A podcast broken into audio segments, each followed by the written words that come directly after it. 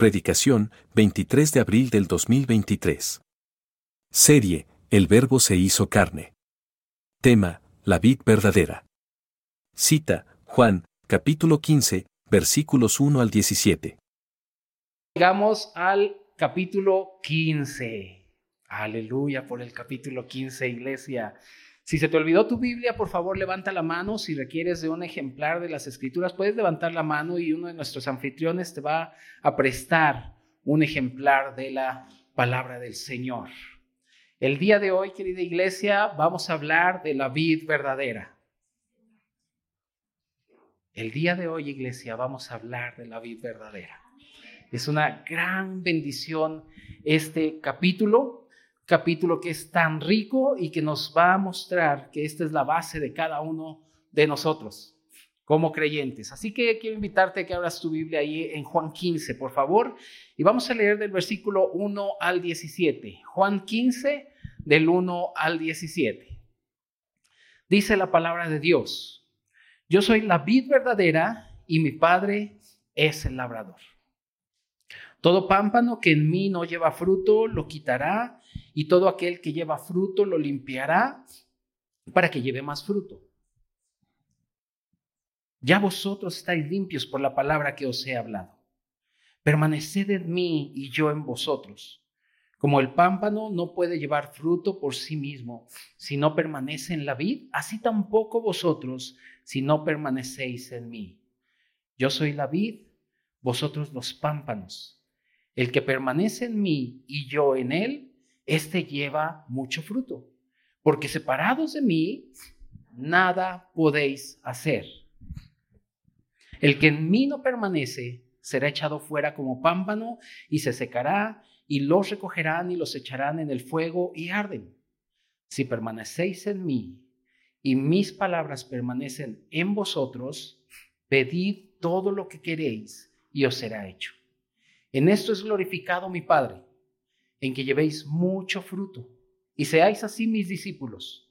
Como el Padre me ha amado, así también yo os he amado permaneced en mi amor. Si guardareis mis mandamientos, permaneceréis en mi amor. Así como yo he guardado los mandamientos de mi Padre y permanezco en su amor. Estas cosas os he hablado para que mi gozo esté en vosotros y vuestro gozo sea cumplido. Este es mi mandamiento, que os améis unos a otros como yo os he amado.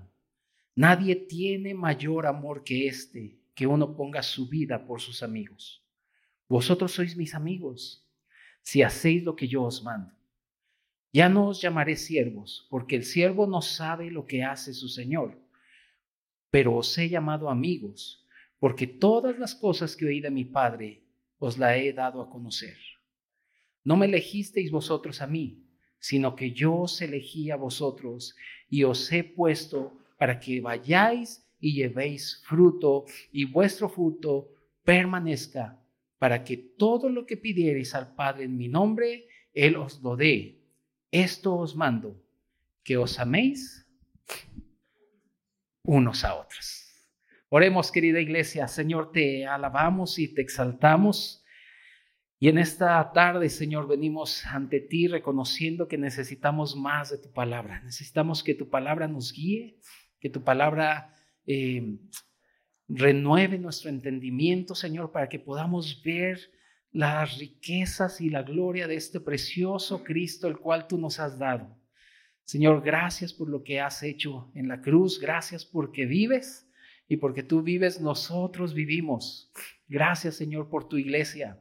Y en esta hora, Señor, queremos entender y aún afirmar que tú eres el centro de esta reunión. Señor, exáltate y glorifícate a través de tu preciosa palabra. En el nombre de Jesús. Amén. Me subo más el micrófono. ok, querida iglesia, estamos llegando en este mensaje a Juan 15 y la mayoría de los, los cristianos o todos nosotros estamos muy familiarizados con este capítulo, ¿verdad que sí? La mayoría de los cristianos lo citamos mucho, nos gusta mucho, y es que debemos entender que este capítulo es la base del caminar cristiano. Este capítulo, Juan 15, es la fuente y es la base de todos nosotros, absolutamente todo lo que pasa en nuestra vida, todo lo que pasa en nuestra iglesia, todo lo que pasa en el ministerio, todo lo que pasa con tu familia, todo lo que pasa en tu trabajo, con tus vecinos, absolutamente todo se tiene que desprender de Juan 15. Para el creyente, Cristo es la fuente de todo y también es el centro de todo. El verdadero creyente es el que está unido a Cristo, así como los pámpanos a la vid. Por lo tanto, querida iglesia, debemos entender claramente, gracias Vic, que esta, este capítulo es importantísimo para el creyente porque de ahí emana nuestro caminar verdadero. La palabra del Señor lo dice y nos encanta citar la parte que dice, separados de mí, nada podemos hacer. Y esto es al entendimiento donde todos nosotros debemos llegar, entender cabalmente que Él es la vid, de donde fluye la rica savia, la rica vida, para que tú y yo podamos ir adelante en el caminar cristiano. Todos nosotros debemos valorar mucho el Evangelio de Juan porque el Evangelio de Juan está mostrando todo lo que Cristo es como nuestra vida. Allí en el Evangelio de Juan puedes encontrar que el Señor les dijo, yo les voy a dar el pan de vida. ¿Dijo así? No, dijo, yo soy. Pero también yo he venido a darles luz. ¿Dijo eso? No, dijo, yo soy la luz del mundo.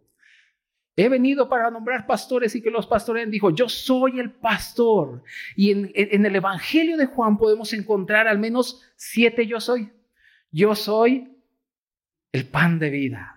Yo soy la luz del mundo. Yo soy eh, la puerta. Yo soy el pastor. Yo soy la resurrección y la vida. Y yo soy el camino, la verdad y la vida. Y llegamos a Juan 15 donde dice, yo soy la vid verdadera. Hermanos, debemos ver que el Señor ya estaba a punto de ser entregado y necesitaba estar confortando y confirmando a los discípulos. Por tal razón en Juan 14 nos dimos cuenta que el Señor viene y les dice, no los voy a dejar huérfanos. ¿Se acuerdan que lo vimos el domingo pasado? No los voy a dejar huérfanos, vendré a vosotros. Y el Señor cumplió su preciosa promesa, que esta es la promesa que hace la diferencia del creyente, porque nos ha sido dado el espíritu de adopción con el cual clamamos, así como si de veras lo tuvieran, por el cual clamamos, Abba Padre. Hermanos, debemos ser aquellos que reaccionamos a la palabra de Dios. Siempre debemos estar reaccionando constantemente a la palabra de Dios. Y aquí en Juan 15 es cuando todos debemos decir, aleluya, porque Él es la vid verdadera y nosotros somos los pámpanos, lo que quiere decir que separado de Él nada puedo hacer y que tampoco tengo la capacidad para yo mismo producir fruto. Qué bendición. Sino que el fruto se produce permaneciendo en la vida. Y esto es glorioso. Todo lo que sucede en la iglesia tiene que ver con permanecer en Él. No es si soy muy elocuente, no es si uno predica bien o enseña bien o toca bien o recoge las ofrendas bien. No, se trata de permanecer en la vida. Él es la vid verdadera. Así que querida iglesia, debemos entender que Cristo es la vid verdadera y al ser Él la vid verdadera es nuestro suministro de vida.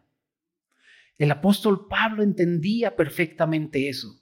Por eso decía, yo he trabajado más que todos ustedes, pero no yo, la gracia de Dios en mí. Y él entendía perfectamente este asunto de la vida verdadera y la iglesia también debe de comprender este asunto. Así que querida familia, Cristo es la vida verdadera y por lo tanto Él es nuestro suministro de vida. Y como Él es nuestro suministro de vida, necesitamos tener claridad en un punto o en el primer punto, que el fruto es producido de una sola manera. Este es nuestro primer punto, querida iglesia. El fruto es producido de una sola manera. No hay muchas maneras para producir fruto. Solamente hay una manera. Acompáñame, por favor, a eh, Juan 15 y vamos a leer del 1 al 7.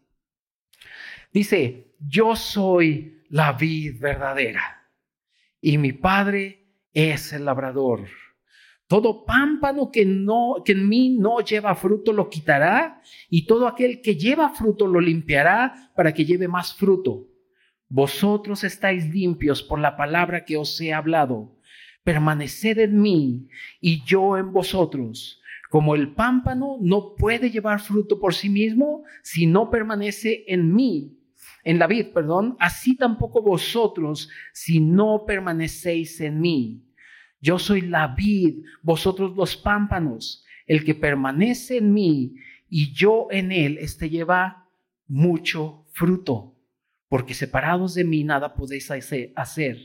El que en mí no permanece será echado fuera como pámpano y se secará y los recogen y los echan en el fuego y arden. Si permanecéis en mí y mis palabras permanecen en vosotros, pedid todo lo que queráis y os será hecho. Hasta este punto, querida iglesia, el Señor usó la palabra permanecer siete veces. ¿La contaste? ¿No? Cuéntalas. Y cuando la Biblia hace varias repeticiones es porque quiere que entendamos cuál es el corazón de este pasaje. Cuando estaba preparando este, eh, este compartir este sermón o esta predicación, estuve escuchando a varios predicadores, aún leyendo unos autores, y todos absolutamente hacían énfasis en los pámpanos que no, no dan frutos para ser echados al fuego. Como dicen, se van a ir al infierno, pero este no es el corazón del pasaje. Siete veces, y lo vamos a seguir leyendo, y al menos diez veces el Señor dice, permanezcan, permanezcan, permanezcan, permanezcan, porque la única manera en que nosotros podemos dar este fruto por el cual el Señor se glorifica es permaneciendo en la vida. El único trabajo que tú y yo tenemos como cristianos es permanecer en Él, porque de ahí se va a desprender absolutamente todas las cosas. Yo no puedo llevar a cabo un servicio al Señor si antes no estoy entendiendo que la fuente de mi servicio es permanecer en Él. Yo no puedo pararme a predicar sin antes estar de rodillas entendiendo que debo de permanecer en ti y depender de ti. Porque todo lo que ven ustedes en hermanos que a lo mejor son muy elocuentes, que saben mucho, que son eh, muy amorosos, todos los frutos que ustedes pueden ver en otros hermanos no son de ellos. Son producidos por la vida. Nosotros debemos entender esto, que debemos permanecer en Él. ¿Y qué es permanecer en el Señor? Querida iglesia, el versículo 7 nos da una buena pista. Permanecer en el Señor es cuando dice ahí el versículo 7, y mis palabras permanecen en vosotros. Tú y yo hemos sido puestos en Cristo, ¿verdad que sí? Cuando creímos, nos ha pasado al reino de su amado Hijo. Gloria, aleluya. Y el Señor quiere que todo hombre sea salvo. Gloria, aleluya. Y si seguimos eh, eh, recordando ese versículo, que Dios quiere que todo hombre sea salvo y venga al pleno conocimiento de qué? De la verdad. Por lo tanto, no podemos separar a Cristo y su palabra. Porque absolutamente todo lo que nosotros conocemos de Cristo está revelado en la Biblia. De tal modo, querida iglesia, que si nosotros queremos permanecer en el Señor, necesitamos sí o sí estar guardando su palabra y ser expuestos a sus verdades. Ninguno de los que estamos aquí vamos a poder llevar fruto. Ninguno de nosotros vamos a poder llegar a la madurez en vida que Cristo quiere que llegamos si antes no estamos siendo expuestos a las verdades del Señor. Pastor, pero es que yo trabajo todos los días. Salgo bien noche y vengo en el metro bien cansado y yo entiendo que trabajas todos los días. Y entiendo que te cansas y que no tienes ganas de leer las escrituras, pero por eso la iglesia viene con ustedes y pone eh, delante de ustedes muchas oportunidades para que ustedes puedan ser nutridos en el Señor. Miércoles a las siete y media, matrimonios Viernes a las 7, grupo pequeño. Sábado a las cinco y media, grupo pequeño. No es que el viernes se le ponchó la llanta al metro, pastor. El sábado es cuando tengo a mi familia. Domingo a las once, estudio de Romanos. No te vas a poder hacer para ningún lado. Quieres crecer, quieres llevar fruto. Sí o sí tienes que ser expuesto a las verdades del Señor. Porque si no, vamos a seguir siendo iguales. Pastor, pero yo soy cristiano porque ya no tomo, ya no fumo, no me drogo, ya no le voy a la América. Y cuando yo escucho eso, digo, verdaderamente eres un hijo de Dios. es que yo soy cristiano porque ya no hago esas cosas. Amada familia, es verdad que cuando nosotros recibimos al Señor y permanecemos en Él, Él nos ayuda con todos, con todas las cosas, pero sabes, esos eran malos hábitos que tú tenías. Esos son malos hábitos. Y ciertamente el Señor nos ayuda con todo eso, pero son malos hábitos. He aquí la lucha del creyente. La lucha del creyente no son esos hábitos. La lucha del creyente es ser más como Cristo. Y ahí está el fruto que el Señor quiere, que nosotros entendamos que lo más difícil o la lucha donde el creyente tiene y donde debe permanecer en el Señor es tener el carácter que el Señor tiene. Y tú podrías decirme, pastor, pero Gálatas 5 dice que eh, el fruto del Espíritu es amor, gozo, paz. Ese es el fruto. Y yo podría decir a eso, amén. Pero si hablamos con propiedad, todo el fruto de Gálatas 5 es Cristo mismo. Y el fruto del Espíritu es amor.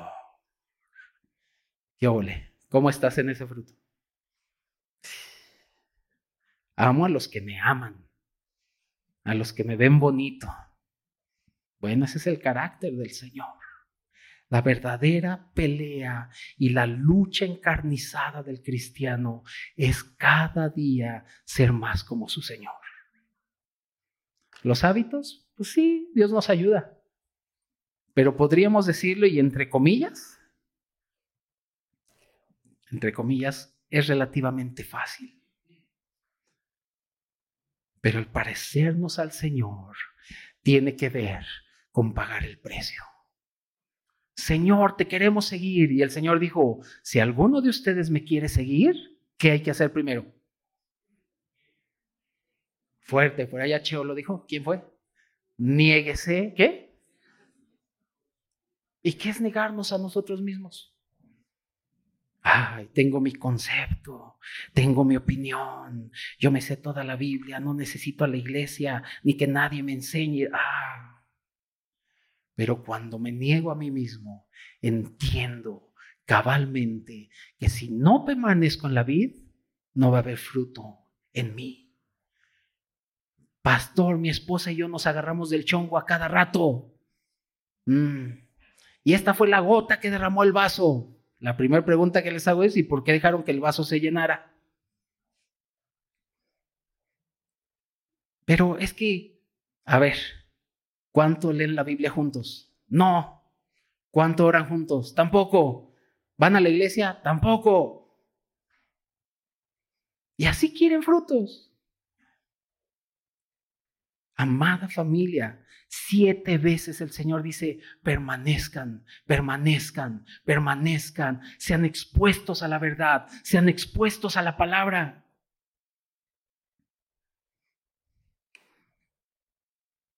Y no solo eso, querida iglesia, sino que no solamente Cristo es la vid verdadera, sino que también el Padre es el labrador. ¿Y qué hace un labrador? ¿Vieron lo que hace un labrador? Ahí en la en la vid. ¿Sí se acuerdan? ¿No? Vamos a la introducción nuevamente, querida iglesia, y vamos a empezar. un labrador cuida plantó y cuida. Y dice que el Padre viene y poda. Aleluya. El Padre trae un gran machete. y ese machete es su palabra. Pero también circunstancias adversas. ¿Por qué? Porque el podar tiene que ver con quitar lo viejo. ¿Cuántos de ustedes podan su plantita? A, las, a los que se les da. Porque hay unos que tenemos el mal de ojo y nada más con ver la plantita se nos muere. Pero todos cuando vamos y vemos nuestra plantita, ¿qué es lo primero que vemos? Si está caída o si tiene hojitas secas o ya una ramita vieja. Y lo único que haces es cuando quitas las ramitas esas, quitar lo viejo para que brote algo nuevo y lleve fruto. Cuando el Padre viene, necesita quitar lo viejo de nosotros. Conceptos, opiniones de, acerca de la palabra de Dios, de cómo debo llevar mi, mi caminar en el Señor, de mi adoración. Viene el Señor a quitar por medio de su palabra y circunstancias difíciles, nos viene a dar una podadita. Así que aleluya por el machete del Señor. Que todos nosotros tenemos que ser podados siempre porque es la manera en que el Señor regula nuestras vidas.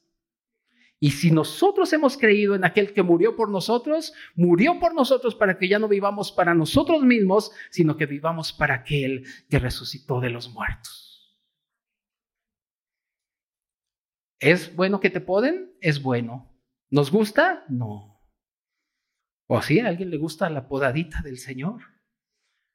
Pero es necesario porque dice la Biblia que viene el Señor y, Él eh, empieza a podarnos. ¿Para qué? Para que llevemos más fruto. Más fruto. Dice el versículo 2. Todo pámpano que en mí no lleva fruto lo quitará y todo aquel que llevará fruto lo limpiará para que lleve más fruto. ¿Cuántos de aquí tienen el fruto del Señor? Los van a podar. Les van a dar una buena podadita, querida iglesia, y hay que estar gozosos en el Señor. El fruto solamente se lleva a cabo, se produce de una sola manera, permaneciendo en Él. Tu trabajo y mi trabajo es permanecer en el Señor para que entonces mi permanencia en el Señor sea manifestada. Por eso Santiago viene y dice, la fe sin obras es muerta. Y hay un montón de creyentes con una fe bien muerta, porque no están permaneciendo. Permanecen mejor en el Netflix, que está bueno. Permanecen mejor en un montón de cosas que en poner un tiempo para nuestro querido Señor, a fin de dar fruto. Así que debemos entender claramente, querida iglesia, que Cristo es la vid verdadera y Él es nuestro suministro de vida. Por lo tanto, ya entendimos que solamente de una manera se produce el fruto. Solo de una manera. ¿Han visto a la vid o alguna planta que esté muy ansiosa y, y preocupándose por producir fruto? No, Igual es con nosotros, no podemos hacer nada para producir fruto más que permanecer en la vida. Y eso lo debemos entender.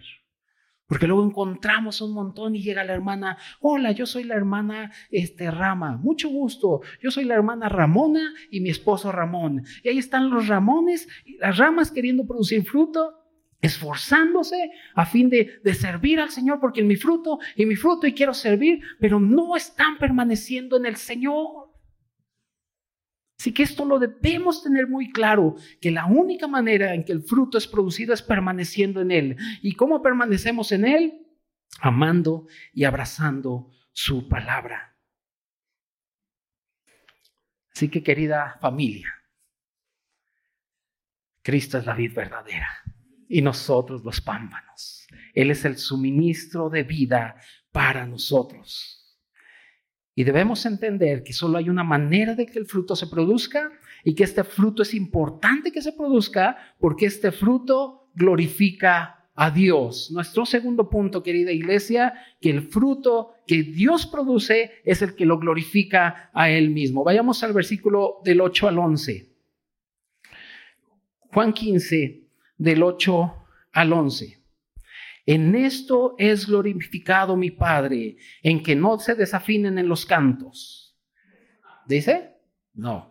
En esto es glorificado mi Padre, en que llevéis poquito, más o menos. ¿Cuánto? Mucho fruto. mucho fruto. Dice, em, que llevéis mucho fruto y seáis así mis discípulos. Como el Padre me ha amado, así también yo os he amado. Permaneced. ¿Cuántas veces vimos permaneced en la siete? ¿Cuántas van? Ocho. Permaneced en mi amor.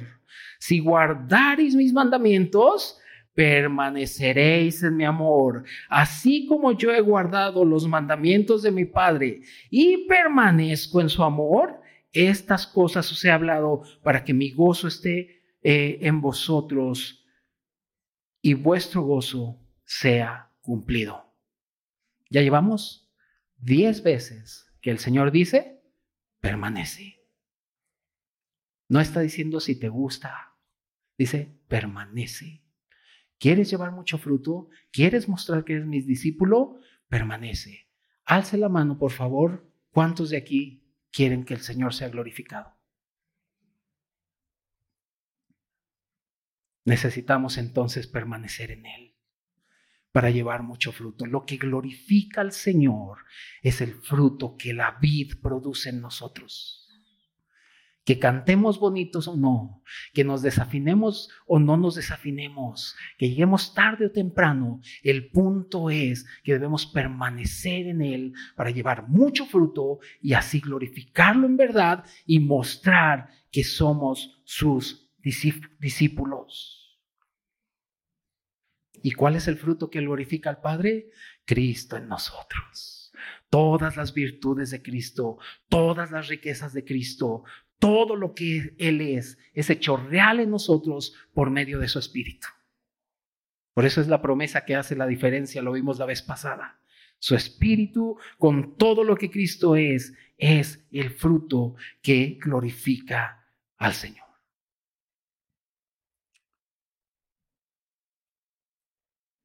La vid no se destaca por flores hermosas, ¿o sí? ¿Cuántos conocen un viñedo? ¿O cuántos conocen la vid? Si no, búscalo, googlealo ahí. ¿Sí? Pero la vid no destaca por tener flores hermosas, ¿o sí? Que digamos, ay, la vid, mira esas flores tan bellas, qué bonitos y su aroma, ¿verdad que no? Y aún su madera no es útil para hacer muebles, ¿sabías eso? Y aún en Ezequiel viene el Señor y dice, ¿usaremos la madera de la vid para hacer esto y aquello? No, no sirve ni para hacer muebles, no sirve ni para hacer una construcción, y sabes que muchas personas llegan a la iglesia buscando muchas estructuras, muchas construcciones humanas, viendo los dones que la gente tiene. Ay, voy a ir a orar con él porque él tiene el don de la sanidad, que él me enseñe. Y empiezan a ver al hombre y empiezan a atribuirle el fruto al hombre cuando no se han dado cuenta que todo lo que la vid produce solamente es el fruto. Y los pámpanos solamente estamos llamados a expresar este fruto que no es nuestro. Así que todos los que vengamos a esta iglesia, si venimos buscando cosas muy bonitas, si venimos buscando estructuras de hombres, quiero decirte que te vas a encontrar a un montón de hombres y mujeres pequeños conectados a la vida entendiendo que todo lo que sucede aquí o la manera que somos es porque hemos estado y permanecemos en la vida.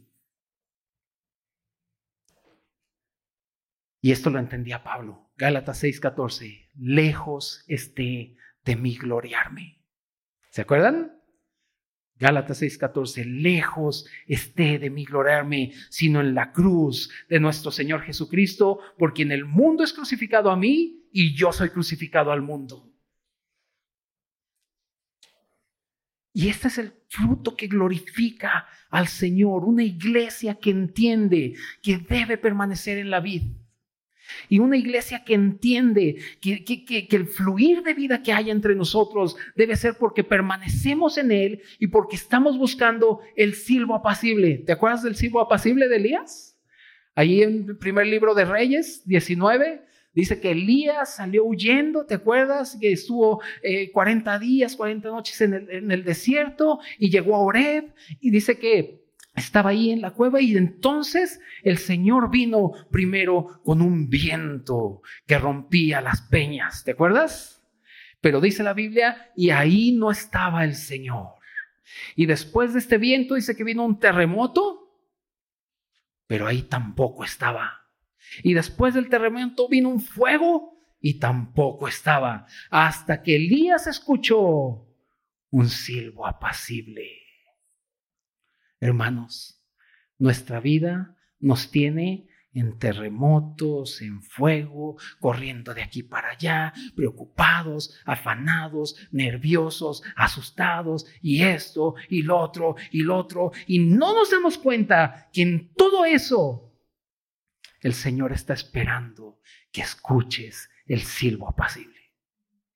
Dice que cuando Elías escuchó el silbo apacible, me encanta lo que dice la Biblia, porque dice que era un silbo apacible y delicado. Y cuando Elías escuchó el silbo apacible y delicado, se puso su manto, se agarró, se ciñó y salió porque sabía que allí estaba el Señor. Y se paró delante del Señor y esperó a que el Señor hablara. Elías, ¿qué haces aquí? Oh Señor, he sentido un vivo celo por ti. ¿Lo sintió en el terremoto? ¿Lo sintió en el fuego? ¿Qué esperas, iglesia? Para entender lo que dijo el Señor. Vayan con vuestro Padre que está en secreto y métanse en secreto con Él y Él los recompensará en público. No nos podemos parar aquí sin antes entender que debo buscar el silbo apacible. Señor, mi cabeza está hecha bolas no entiendo nada, pero en esta hora quiero calmar. Y tu paz que sobrepasa todo entendimiento, tu silbo apacible, quiero escucharlo. Una iglesia así acelerará el regreso del Señor. Pero estamos en, ah, hagamos esto, ora esto, ora acá, ora vamos para acá, ora a la derecha, ora a la izquierda, y en terremotos, fuegos, vientos, y el silbo apacible a un lado.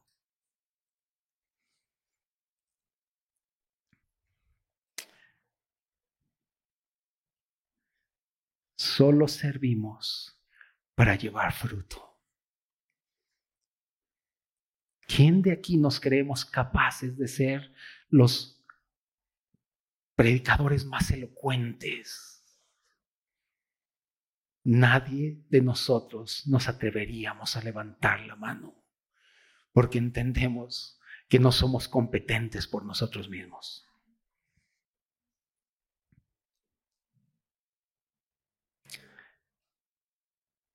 Pero esto, iglesia, el caminar así trae gozo. Versículo 11. ¿Qué dice el versículo 11 de Juan 15? Estas cosas os he hablado. ¿Para qué? Para que mi gozo, imagínense el gozo del Señor. Por eso dice Salmos, el gozo del Señor es mi fortaleza. Esto los he hablado, que ustedes están en la vid, que ustedes están en el pámpano, que mi Padre los va a podar. Esto les he hablado para que tengan gozo. ¿Y qué más? Y vuestro gozo sea perfecto o sea cumplido. Por eso estamos derribados pero no destruidos, ¿verdad? El mundo quiere acabarnos, pero no va a poder, porque mayor es el que está en nosotros que el que está en el mundo. y permanecemos en la vida. No damos fruto, solo lo llevamos. Solo lo llevamos. Y esto, vivir así, es vivir de manera gozosa. Pastor, pero yo no tengo gozo en nada. Me dicen la marguetas. No estás permaneciendo en la vida. Tienes que permanecer en Él. Porque su palabra es verdad. Es verdad.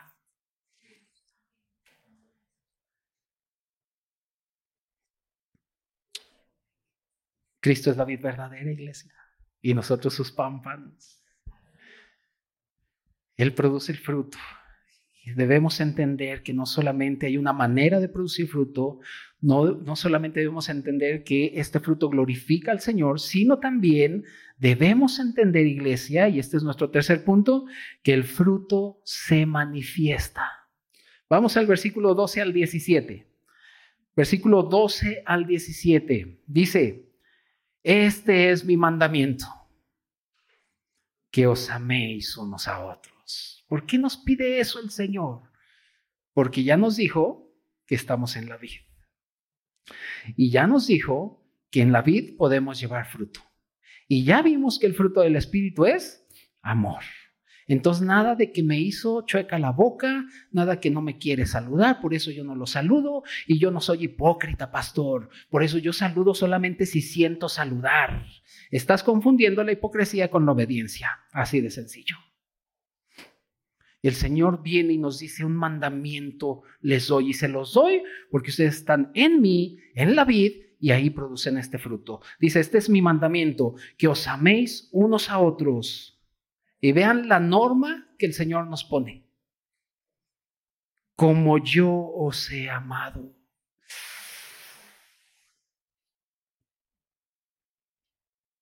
Diría mi abuelo, échate ese trompo a la uña.